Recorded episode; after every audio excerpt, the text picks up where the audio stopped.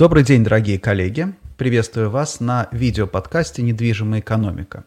Сегодня 31 марта, 11 часов, как обычно, видеоподкаст выходит в прямом эфире на моей страничке в Фейсбуке «Недвижимая экономика» по средам в 11.00. Потом он выкладывается в YouTube и выходит на платформах, агрегаторах подкастов. Пожалуйста, подписывайтесь, подписывайтесь, ищите «Недвижимая экономика», ставьте лайки, задавайте вопросы и так далее.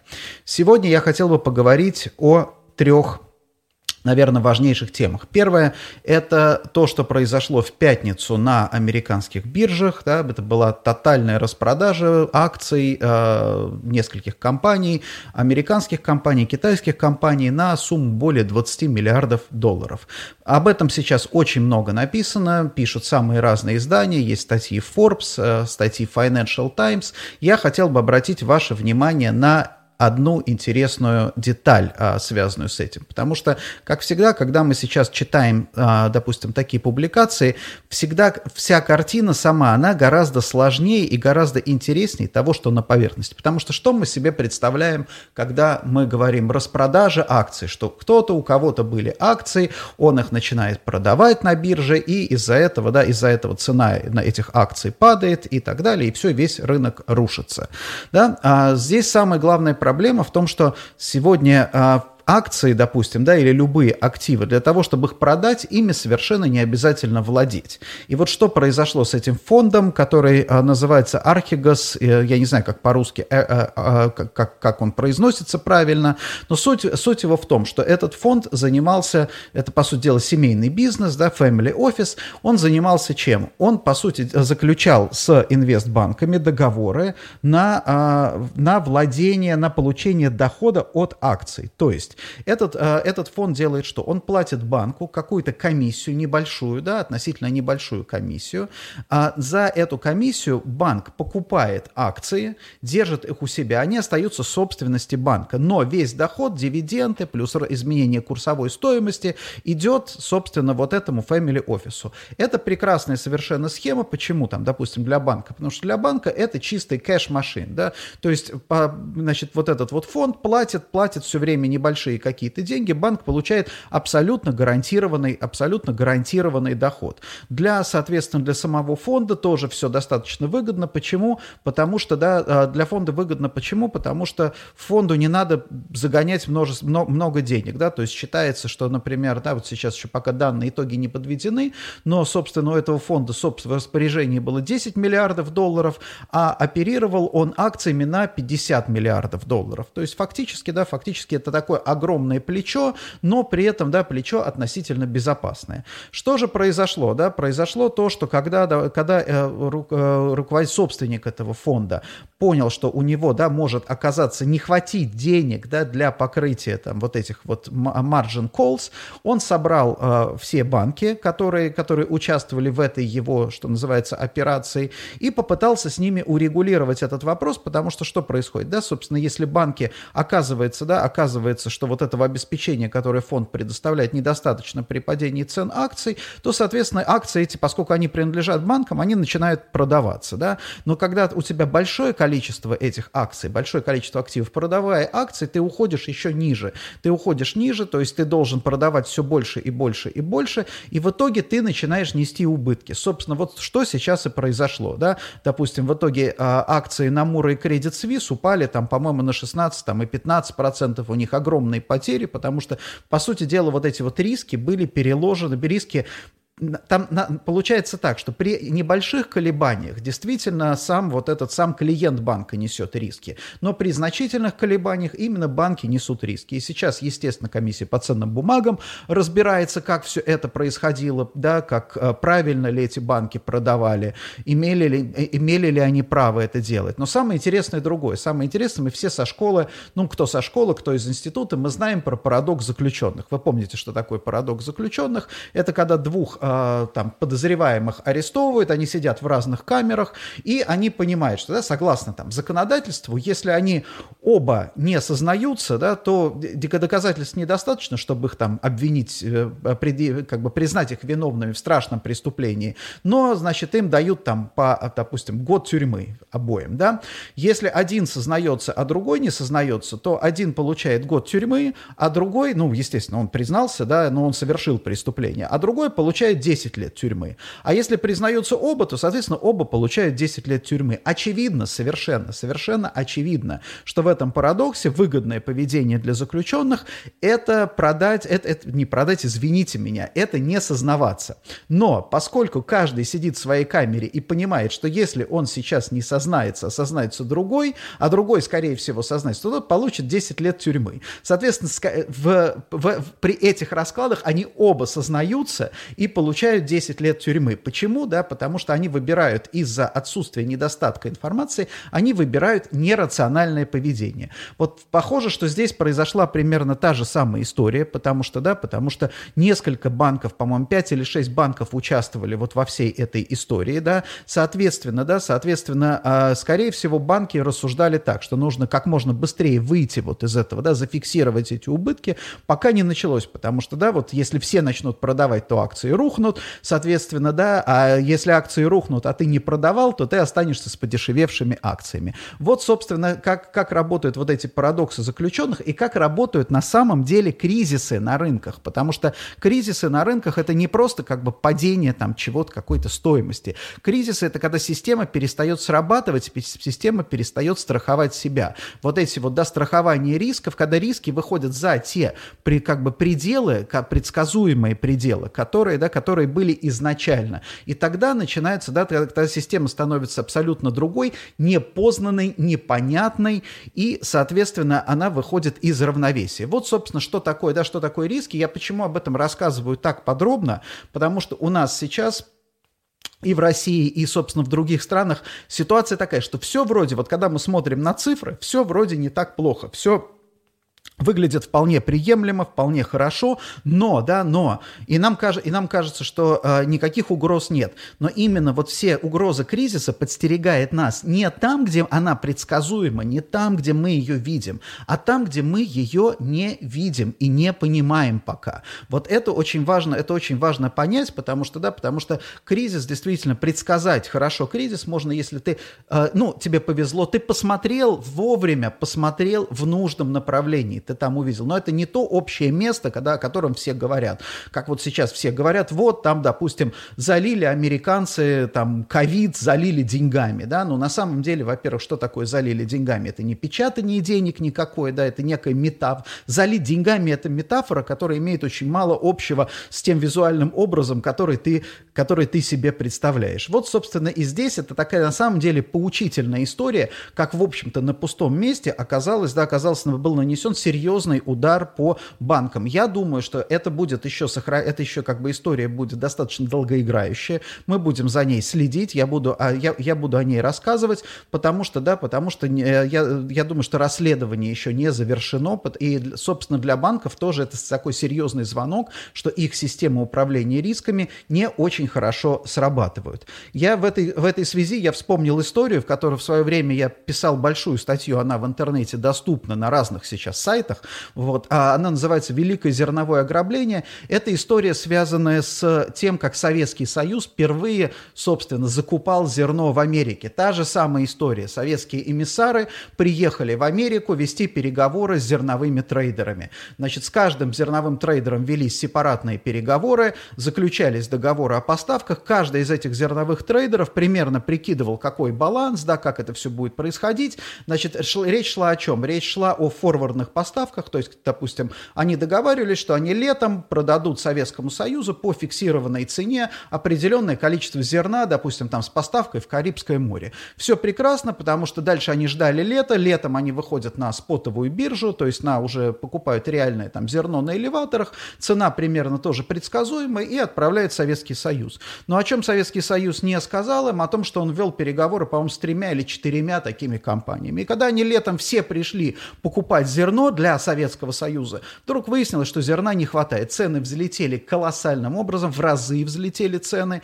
И тогда сложилась удивительная совершенно ситуация. Вот, собственно, да, как работают мировые рынки. Ни одна компания, компании все понесли убытки. Внутренние цены на зерно э, в Америке выросли. Производители хлеба вынуждены были платить втрое больше. Но в Советский Союз, в империю зла, зерно уходило по оговоренным фиксированным ценам в несколько раз ниже той, которые, по которым покупали американцы свое же зерно. Никому в голову вменяемому не пришло взять и разорвать, отказаться от этих контрактов. Почему? Потому что, да, потому что один раз ты разрываешь такой мировой контракт, и ты уходишь как надежный экспортер. С тобой долгосрочные контракты заключать больше никто не будет. Собственно, вот как завоевываются, да, завоевываются позиции на мировых рынках. В историю трейдинга это вошло как великое зерновое ограбление, тоже та же самая история, когда из-за недостатка информации компании делали неверные, да, принимали неверные решения, за которые пришлось очень дорого заплатить.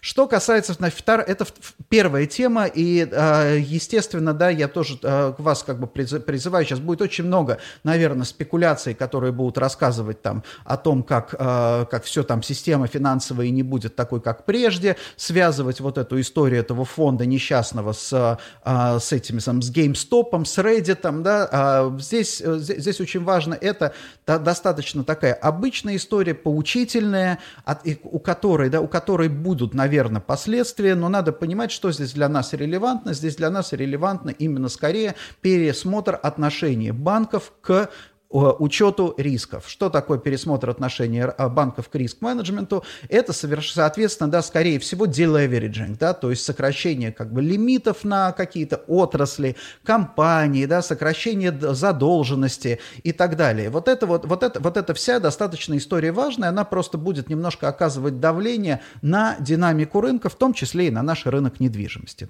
Что же в это время происходит у нас в России? Financial Times э, выпустила статью о разделе разделе совместного предприятия Сбера и Mail.ru. Да? Потом были пояснения о том, что Mail.ru вроде как и не собирается выходить из этого совместного предприятия. На что нужно обратить внимание в статье Financial Times. В статье Financial Times особенно, да, особенно оговаривается, что этот раздел, да, разрешение на него получено в Кремле.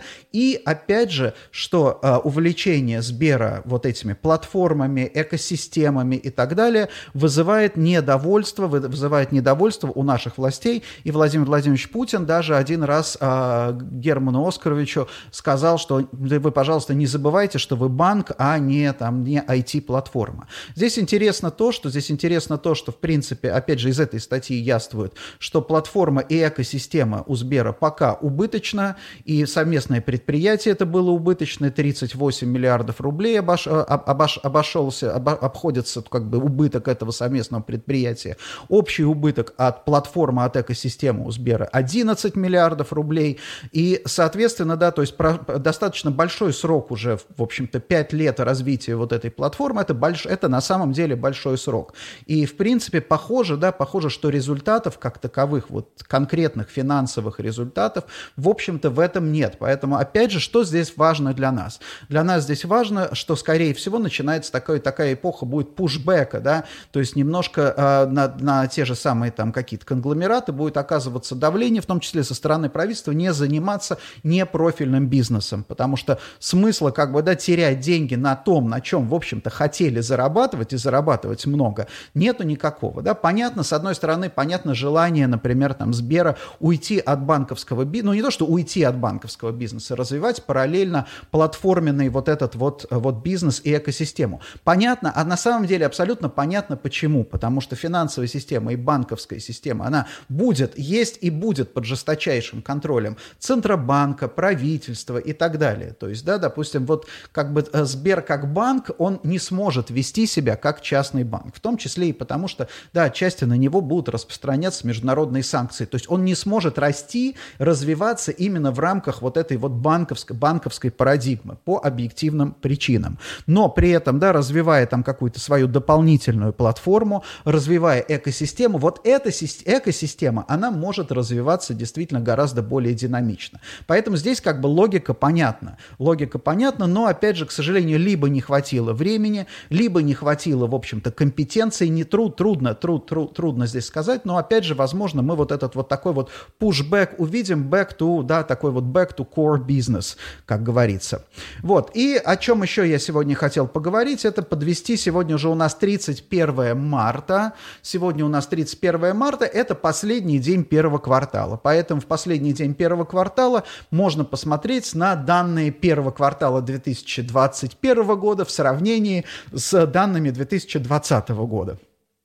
У нас, как и у Mail.ru и у Сбербанка, тоже есть своя экосистема, своя платформа. У нас база данных со всеми сделками, которые там фиксируются. Соответственно, в реальном времени, вот на сегодняшний день, прямо вот утренние, да, утренние данные, morning data, что мы видим с вами? Мы видим, что рублевые арендные ставки, средние взвешенные по площади на офисы по всей Москве за прошедший год, то есть первый квартал 21 берем все средние взвешенные ставки по сделкам, Сравниваем с 2020 годом. 2020 год, между прочим, да, между прочим, 2020 год был хороший. Это еще первый квартал, это еще до пандемии. И мы видим, что средние рублевые арендные ставки, не рублевые, а в рублях, в рублевом исчислении, повысились на 5%. Это, конечно, прекрасно, замечательно, но вспоминаем, вспоминаем, какая у нас инфляция, и мы видим, что если инфляция у нас 4,9%, то есть в реальном исчислении арендные ставки на офисы у нас за год, квартал к кварталу не изменились.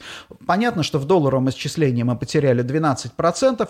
Это, естественно, понятно, что это произошло из-за девальвации. Теперь посмотрим интересный показатель, объем сделок, то есть это сколько всего законтрактовано, да, сколько вот, ну, даже занято было офисов за первый квартал. 376 тысяч квадратных метров, это на 12% меньше, чем за аналогичный период прошлого года. Опять же, с условиями условиями пандемии, с условиями всего того, что происходит, я считаю, что это отличный показатель. То есть мы на самом деле офисный рынок в стабильной зоне.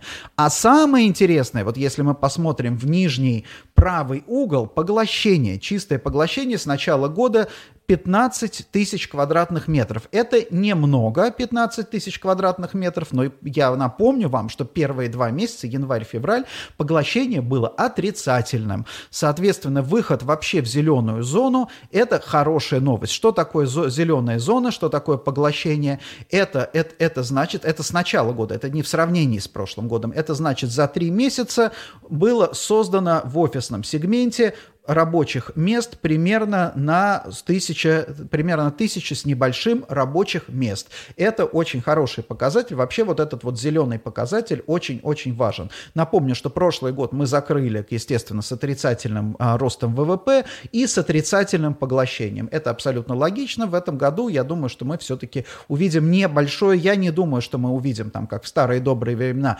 500-600 тысяч. Я думаю, что где-то в районе там 200 тысяч поглощения у нас будет. И напоследок о чем я хотел, о, о чем я хотел тоже сегодня поговорить, это о той истории, на которую меня навеяло вот Financial Times э, большое, как бы, стать, даже не интервью, там фрагменты интервью, но это статья про Грету Тунберг и про то, вот прошло два года с ее эпохального выступления, она повзрослела, ей теперь там сколько-то, 18 лет, да, а как изменились там ее взгляды, как изменился мир и так далее. Но вот что меня, что меня удивило, не первый раз, собственно, я с этим столкнулся, Грета говорит прямо напрямую, что не надо смотреть на цифры, не надо смотреть на какие-то там сроки, да, важно просто здесь и сейчас начать что-то делать. Вот насколько я помню, английское правительство Великобритании примерно так же говорило по поводу, да, по поводу э, там ковида и локдаунов. Давайте не будем смотреть на данные, давайте будем оперировать жизнью людей. Вот это интересная, какая-то интересная история сложилась, да, потому что с одной стороны у нас в все больше и больше больших больших данных, big data. Big data на нас накатывается, нам обещают, что мы все про всех знаем, про всех измеряем и так далее. А с другой стороны, у нас вот establishment, да, а правительство Великобритании это establishment, правительство, там, допустим, Грета Тунберг это тоже establishment, и российское правительство establishment. Это все больше, да, и причем, обратите внимание, даже российские э, деятели, политические деятели все меньше и меньше оперируют цифрами, больше оперируют эмоциями, да, у нас сейчас основная, как какой основной посыл? Да? Основной посыл – это защита там, да, нашей исторической правды. Это вообще не имеет отношения там, к цифрам. То есть в будущее, да, мы идем в будущее через прошлое. Вот. Э, и это вот это, это удивительный, удивительный парадокс, потому что, с одной стороны, вроде бы у нас больше надежных данных должно быть, а с другой стороны, все больше и больше люди, принимающие решения, вообще отказываются на них смотреть. Нет, мы не будем смотреть на даты, не будем смотреть на сроки, мы будем, да, будем принимать решения, исходя из нашей целесообразности. Вот, а, опять же, я считаю, что а, одной, как бы одним из проявлений этого, а, этого странного процесса, да, такой какой-то анти, антицифровой, это нельзя сказать, что это антицифровая революция, это антиизмерительная, наверное, революция. То есть вот если, допустим, да, если в классические времена тебе нужно было там, допустим, что-то замерить, ты брал там линейку, например, да, ты брал там, или опять же, ну, линейку в широком смысле, то есть под линейкой можно, можно подразумевать там какие-то инструментарии, там и социологические инструментарии, экономические, допустим, да, ты изучаешь документы, выбираешь там какие-то данные, то есть ты измеряешь то, что, то, что тебе, тебе нужно, да, то сейчас получается так, что обилие данных приводит тебя к тому, что ты из этого обилия данных пытаешься что-то такое вот выбрать, и ты то, что ты выбираешь, оно не совсем то, что тебе, в общем-то, нужно. Дальше вот, вот характерный пример, ужасный, например, с моей точки зрения, это ужасная совершенно ситуация, это опросы, которые стали за последние годы фетишем абсолютно. Абсолютно фетишем. Вы знаете, что и мы в Кушман Уэйкфилд проводили опросы, и я провожу опросы. Да, мы стараемся, единственное, что мы стараемся их интерпретировать именно как позицию, а не как какую-то реальность. Да? То есть вот, например, тоже сейчас опубликовано, а, опубликован отчет Boston Consulting Group, в котором, да, в котором рассказывается о том, с какой процент людей не хочет обратно уходить на удаленку, да, не хочет уходить на удаленку. Интересно вот что, то есть там э, говорится о том, что 70%, по-моему, 60 или 70% россиян не хотят, э, э, значит, хотят, хотят остаться, остаться на удаленке. Но, с другой стороны, это категорически противоречит тому количеству людей, которые реально у нас в России работают удаленно. У нас, извините меня, офисных вообще вот сотрудников, у нас белых воротничков в России не больше 20% на всю страну. Да, из этих белых, ворот... из этих белых воротничков у нас кто работает, да, кто работает, опять же, в тех организациях, которые перешли на удаленку, и того меньше, да, то есть на самом деле от силы вообще у нас 10-15% населения России вообще имеют хоть какой-то опыт удаленной работы. Откуда, откуда берется вот эта цифра 70-60%, которые хотят остаться на удаленной работе? Понятно откуда? Понятно откуда ты проводишь опрос в интернете среди тех, кто сидит на удаленной работе. И среди тех, кто сидит на удаленной работе, хорошо, что не спрашивают, э, не проводят опрос в интернете, если у вас доступ в интернет. Там вообще бы 100% получилось бы. Да? Из, этих, из, из, из этих людей, естественно, да, те, кто уже имеет там какой-то опыт, они отвечают. Я не думаю, что BCG, например, да, неправильно интерпретирует, или они, они правильно интерпретируют. Но до общественности это доносится вот таким совершенно кривым способом. Да? Та же самая история, когда вот очень любят там те, кто пропагандирует там well-being, там здания, здоровые здания и так далее, очень любят рассказывать, что, допустим, System. him Повышение, улучшение качества вентиляции повышает производительность труда на 60%. Допустим, улучшение там, допустим, какого-то там пространства освещения повышает производительность труда на 70%. Качество воды повышает производительность труда, например, еще там на 30%. Заключав, возникает вопрос, окей, а если мы все это вместе сделали, да, вот мы взяли и сделали вместе, насколько возникает, да, насколько у нас повышается производительность труда на 200%, извините, извините меня. Или, например, да, получается, действительно ли, а, если это так, то действительно ли компания, в которой, там, допустим, производительность труда в той компании, в которой не поменяли лампочки на циркадные, например, а остались, оставили старые, она действительно на 50% так бы ощутимо хуже, чем в той компании, в которой поменяли. Нет, конечно, это противоречит здравому смыслу. Опять же, вот эти цифры, они получаются чудовищно криво. И вот поэтому я думаю, что это происходит сейчас естественной реакцией. Мы с вами вами, коллеги, тоже отчасти, вот коллеги-аналитики, мы с вами тоже отчасти в этом виноваты. Потому что, да, потому что мы собираем и публикуем большое количество информации, и мы иногда, мы стараемся на нее смотреть с разных, да, с разных, с разных точек зрения. И мы иногда создаем у наших клиентов, у наших читателей иллюзию, что любые данные можно вывернуть как угодно для того, чтобы что-то там доказать, да, и так далее. Вот, на самом деле, конечно, конечно, это не так. Конечно, вот это вот выворачивание, да, выворачивание данных для того, чтобы что-то доказать под какой-то заранее, да, заранее, а, наверное, а, какой-то определенный как, тезис, да, это то, что вот сейчас встречается, встречается даже в серьезных публикациях. Это на самом деле, это, это очень токсичный, вообще это очень токсичный подход, потому что он отравляет вот всю, всю как бы, да, всю твою, всю твою идею, потому что если ты с данными что-то пытаешься доказать, то ты должен реально это доказать. Если к тебе приходит человек, допустим, ты пишешь что-то, к тебе приходит человек и говорит, знаешь что, я посмотрел на эти же данные, я вижу прямо противоположное. Значит, это были неправильные, да, неправильный инструментарий был выбран. И вот о чем э, я тоже хотел здесь, на что, на что обратить внимание, я боюсь, что мы будем все больше и больше сталкиваться вот с этим парадоксом, да, парадоксом накопления, с одной стороны, восхищения, да, такого хайпа, ох, там про нас все знают, там какие-нибудь, там тот же Сбер знает, там где, там какие платежи и так далее, там куда, куда, кто, чего платит, и они там все вот будут так вот развиваться. А с другой стороны, да, с другой стороны, на, наоборот, отрицание, да, отрицание этих данных, потому что действительно у них есть, у больших данных есть еще несколько проблем, я уже об этом говорил. Это принципиальная непроверяемость и то, что ты сам, ты не можешь, как вот, как человек, принимающий решение, ты не можешь на них ориентироваться, тебе нужен какой-то посредник, который тебе их во что-то, да, во что-то превратит. И вот сейчас, если сбор данных еще, видимо, да, ну, как, как мне представляется, сбор данных переживает какой-то расцвет, то вот это вот посредничество в данных, дан, как дата, дата, я не знаю, дата middleman, вот это на самом деле, вот здесь как раз люди явно совершенно не дорабатывают, явно не имеют достаточной квалификации. Квалификации не в том смысле, потому что квалификация по работе с данными до сих пор считается, да, как что, как ты знаешь, там, алгоритмы ты пишешь. Конечно, это никакие не алгоритмы. Квалификация по работе с данными – это честность твоя собственная, да, это твое умение принимать решения, занимать позицию, отстаивать эту позицию, да, а не молотить алгоритмы из расхода, из расчета там, чего изволите, давайте вот так повернем, а давайте так повернем, а давайте сюда повернем, и умение проникать в суть вещей. На этом я хотел бы поблагодарить вас за внимание. Напомню, что я жду вас каждую среду, каждую среду в 11.00 на странице в Фейсбуке «Недвижимая экономика» в видеоподкасте «Недвижимая экономика». Желаю вам хорошей недели, желаю вам хорошего бизнеса, высоких доходов и управления, замечательного управления рисками. Спасибо, до свидания.